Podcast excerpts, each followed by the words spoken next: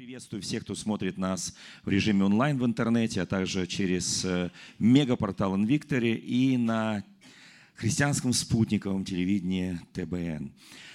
Дорогие братья и сестры, я продолжаю вторую часть проповеди «Изменить волю Божью». Эта часть называется «Горшечник и глина». Господь сказал Иеремии, «Сойди в дом горшечника и посмотри». Сойти, то есть зайти.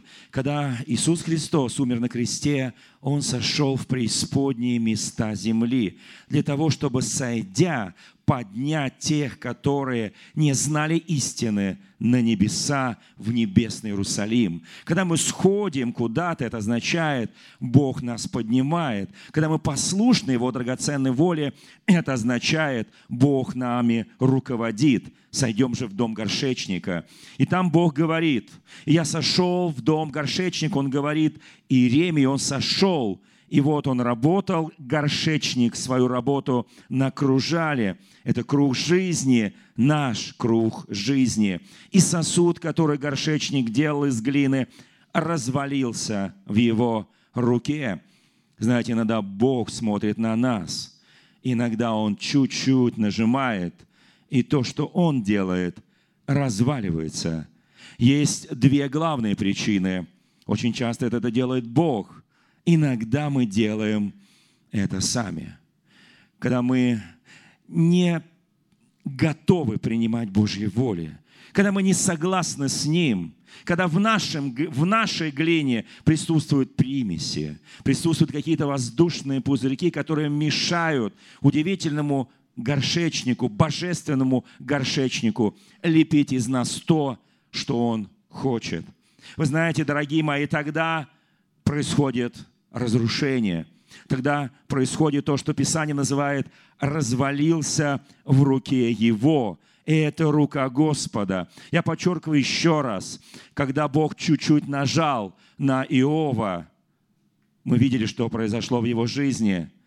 Но Бог взял опять эту глину под названием Иов, и Он сделал из него более прекрасный сосуд. Он еще лучше изготовил его, Он еще больше смял эту глину, сделал ее мягкой и податливой для того, чтобы его воля совершалась в жизни Иова или Иону. Он взял Иона, о чем мы говорили с вами в прошлый раз, и чуть-чуть нажал Иона сам способствовал в этом. Его глина оказалась не подготовлена к воле Божьей. Он был Божьим пророком, единственным на то время, кто мог бы исполнить Божью волю и проповедовать в великом городе Ниневе, но он бежал в Фарсис, и тогда Бог чуть-чуть нажал. Эта глина оказалась неспособна, и сосуд разрушился. Но дальше Писание говорит, и он снова сделал из него, не из другого, а из него. Вот это очень важный момент. Он берет твою глину, которая по какой-то причине была ибо либо им разрушена, либо сама разрушилась. И Бог из этой же глины делает новый сосуд. Скажи сам себе, я глина, Господи, в Твоей руке, а Ты божественный горшечник.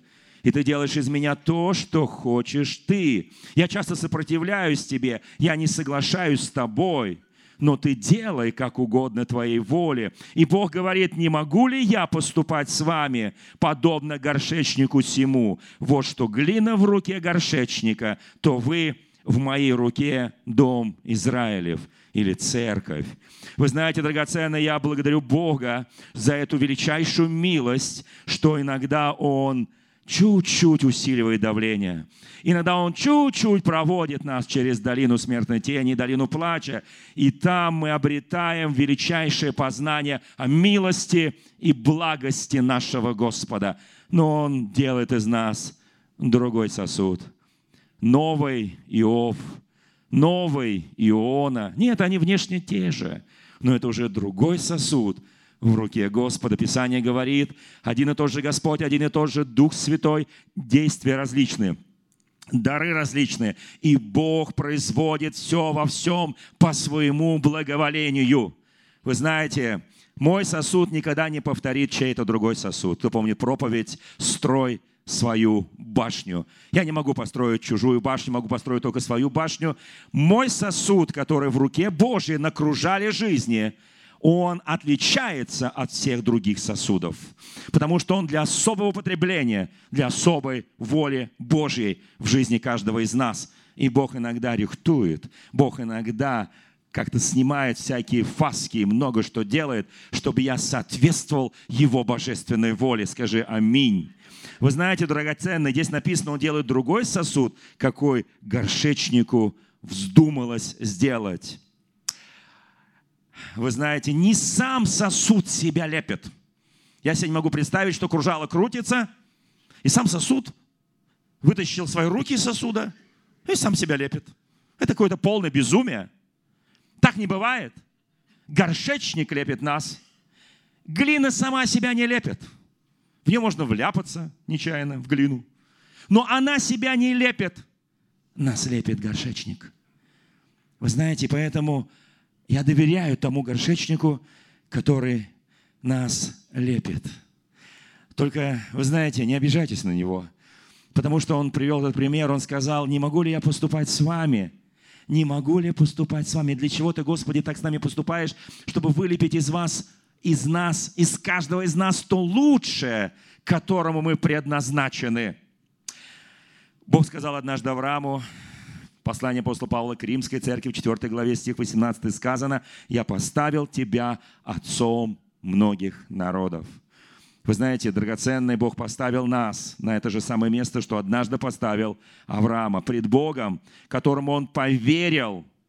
Очень важно поверить, все возможно верующему. Приходящий к Господу должен веровать. И Писание написано, поверил животворящим мертвых и называющим несуществующее как существующее. Мы часто не видим и говорим, оно не существует. Бог говорит, это в твоих глазах, а в моих глазах это существует. И я называю несуществующее как существующее. И я беру сосуд, который я из тебя леплю, я чуть-чуть делаю больше давления, и тогда выходят те формы, которые угодно мне, говорит Господь. Второе послание Коринфянам, 4 глава, я буду читать 11 стих. «Ибо мы живые, непрестанно предаемся на смерть ради Иисуса, чтобы жизнь Иисусова открылась в смерти, в смертной плоти нашей». Мы живущие.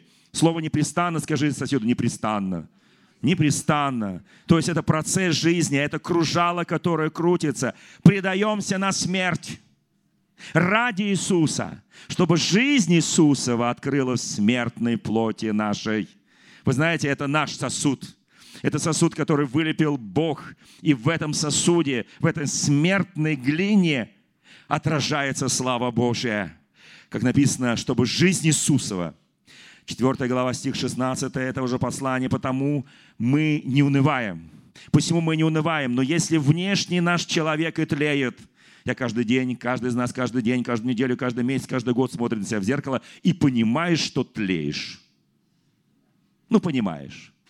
Мы, конечно, так озабочены этим тлением. А Бог хочет, чтобы мы озабочены были нашей бессмертной душой и духом и не смотрели на это тление, но внутренний со дня на день обновляется. Почему Бог нас каждый день рихтует, каждый день ваяет? Почему? Чтобы мы каждый день обновлялись. Послушайте, и здесь написано, обновляется каждый день. Я очень благодарен божественному горшечнику, что он это делает не раз в год, не раз в месяц перед святым причастием, не раз в неделю перед святым воскресением – а он это делает каждый день. Написано изо дня в день. Апостол Павел пишет в послание Коринфянам, 15 глава, стихи 30-31. Потом прочитайте там много. Для чего и мы, не, здесь сказано, для чего и мы ежечасно. Кому нравится слово ежечасно? Не ежедневно даже, а ежечасно подвергаемся бедствиям и Павел пишет дальше, я каждый день умираю. Кому нравится, чтобы тебя горшечник лепил каждый день? А не раз в год, не по воскресеньям, не перед святым причастием, не так, когда ты пришел на домашнюю ячейку, а каждый час, каждый день, и ты умираешь, и что-то новое в этом удивительном сосуде, который творит Бог. Он художник твой, Он скульптор твой, Он творит, Он горшечник. И дальше написано во втором послании Коринфянам 4 главе, стих 17-18, «Ибо кратковременное, легкое страдание наше». Давайте скажем, скажем соседу, «Ибо кратковременное, легкое страдание твое» легкое, кратковременное, но страдание. И здесь написано, оно производит. Знаете, мы все должны что-то производить. Если ты ничего не производишь, значит, что-то не так в твоей духовной жизни, что-то не так в твоей земной жизни. Мы производим определенный божественный продукт, который нужен и нам, и нашим семьям, и нашему Отечеству, и земной, и небесной жизни. И производит в безмерном количестве вечную славу. Вот о чем мы говорим сегодня. Когда мы смотрим не на видимое, но на невидимое, ибо видимое временно, а невидимое вечно. Я очень хочу, чтобы Дух Святой открыл наши глаза. Мы каждый день нуждаемся в божественном откровении. Написано, что без откровения свыше народ Божий не обуздан. Если у нас нет божественного откровения, мы не знаем пути, мы идем вслепую. Пусть каждый сосуд, и вы знаете, будет в руках горшечника на этом кружали жизни. Апостол Павел, давайте поговорим о тех людях, чьи сосуды Бог разрушал. Это интересно. Такой, знаете, дайджест по Библии, очень быстро – Апостол Павел, великий апостол Павел, в Деянии апостолов, в 9, я буду ключевые вещи говорить, в 9 главе стих 15, когда Павел был ослеплен сиянием славы Божьей под Дамаском. И тогда Бог говорит Анане, иди на такую-то улицу и помолись, возложи руки, помолись за Савла. И он отказывался молиться. Но Господь сказал ему, иди, ибо он есть мой избранный сосуд он избранный сосуд.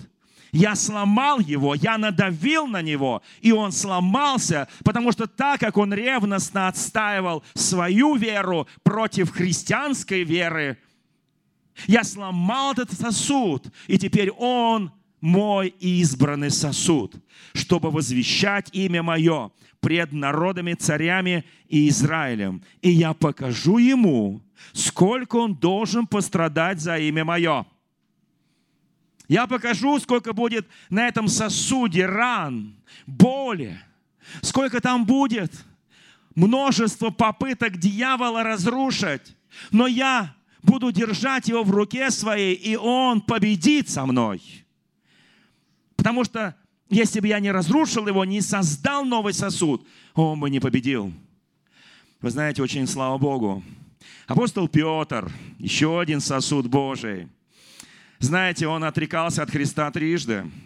Он был самонадеян, тщеславен, гордыня распи, распинала его просто. Просто распирала все изнутри, эта гордость. И он самонадеянно говорил, все отрекутся, я не отрекусь. Слушайте, как надо смиряться пред Господом? Как надо сокрушаться пред Господом? Послушайте, и тогда Бог берет и ломает сосуд. Он его ломает. И когда Петр слышит, что Христос воскрес, он бежит – а Христа уже там нет. Началась новая эра. И когда он, знаете, друзья мои, Петр говорил однажды такие слова. Господи, да не будет с тобой этого, не иди на крест, не страдай, да не будет с тобой этого. Иисус ему говорит, ты хочешь, отойди от меня, сатана. Ты хочешь как человеческое, а я хочу Божье исполнить. И вы знаете, там, когда на Галилейском море, в самом конце Евангелия от Иоанна, в последней главе, Иисус Христос встречается с Петром, задает ему один единственный вопрос. Послушайте, это вопрос, это удар по его тщеславию, по его гордыне, по его боли, по его отступничеству. Любишь ли ты меня, Петр, больше, нежели они? Господи, неужели ты опять играешь на его тщеславие, на его гордыне? Неужели опять ты проверяешь на прочность этот сосуд – да, я проверяю, сейчас делаю сильное давление. Я давлю на него, любишь ли ты меня больше, нежели они. Все взяты они, ты больше, они меньше. Его уста открываются. Уста Петра, он говорит, ты знаешь, Господи, ты знаешь все. И боль отступления, и гордыню тщеславную. Ты знаешь все, я смирился под крепкую руку Божью. Паси овец моих. Но чтобы их пасти, их надо сначала найти. Скажи соседу, ты хочешь пасти овец Божьих? Сначала только обрати людей в христианскую веру, а потом паси. Потом паси. В чем проблема? Все хотят пасти овец, которых не через тебя Бог привел. Паси тех, которых через тебя Бог проведет, но в определенный момент отпусти их для Господа. Мы не к себе приводим людей, а в небесный Иерусалим, в Царство Божие. Это очень важно. Иуда. Иуда. Искариот. Евангелие от Иоанна, 17 глава, стих 12. Знаменитая первосвященническая молитва Иисуса Христа. «Тех, которых Ты дал мне, я сохранил. Никто из них не погиб, кроме Сына погибеля. Да сбудется Писание Божье». Вот этот сосуд не Христос сломал. Написано в доме горшечника, Иеремия видел, как сосуд сам развалился. Да, было давление определенное, но этот сосуд сам себя сломал. И Бог принял решение его больше не восстанавливать. Печально, больно. Он больше никогда не будет восстановлен. Саул, первый царь Израиля, который был избран лично Богом, который вначале соблюдал все, что говорил Бог, а потом он стал по сути, волшебником, потому что он не послушался воле Божией. И Писание говорит, что волшебство или непослушание воле Божией – это такой же грех, как волшебство. И вот прозвучал Божий приговор над этим человеком. Вы знаете, но перед этим напомню, что за давление было на Иуду, когда Иисус сказал, кому я подам, обмакнув кусок хлеба, он предаст меня. И первая рука, которая протянулась, это была рука Иуды. Первый царь, который пошел против воли Божьей, он был и первый царем Израиля. И вы знаете, что он сделал? За то, что ты отверг Слово Господа. Он отверг тебя, Саул. Ты погибнешь бесславно. Но после тебя встанет другой царь по имени Давид – но я не могу дальше ждать. И Бог ломает. От него отходит Дух Святой, он идет колдунье. Он идет гадать и ворожить, но уже без Бога. Давид. Послушайте, вторая книга царства, 12 глава, мы не так давно об этом проповедовали. Помните проповедь «Год без Бога»? И вы знаете, и Давид согрешил с Версавией, и приходит к нему пророк Нафан и говорит, у одного богатого было огромное количество овец, но он взял овцу бедного, единственную, которую он воспитывал как дочь, и он ее приготовил для гостей своих. И Давид вознегодовал. Вы знаете, Бог начал давить на него, как на этот сосуд – чтобы он вспомнил, откуда он не спал и покаялся. И Давид возмутился духом и говорит про Нафану, этот человек, который взял одну единственную овечку, достоин смерти. Ты тот человек, Давид. Раздался хруст. Бог сломал, чтобы потом восстановить нового Давида. Давид, ты больше не построишь мне храм – но ты будешь тем Давидом, который будет по сердцу моему, по сердцу Господа. И из чрез твоих произойдет тот, кто построит храм. Послушай, Давид, но я восстанавливаю тебя. Я беру ту же самую глину, из нее делаю правильный сосуд. Молись сейчас и проси Господа. А Сауле Господь скажет, я раскаялся, что поставил Саула царем. Это один, два случая я знаю в Библии, когда Бог раскаялся перед Новым потопом и когда поставил царя Саула. И я раскаялся, говорит Господь. Это очень сильно. Бог раскаялся. Он чуть дальше нажал. Чуть сильнее давление. Саул не выдерживает. Моисей. А знаете, что скажет Бог Давиду? Ты делал тайно, а я сделаю явно перед всем Израилем, перед всем народом. Ты думал, что в потаенных комнатах ты можешь грешить безнаказанно, но, Давид, ты останешься.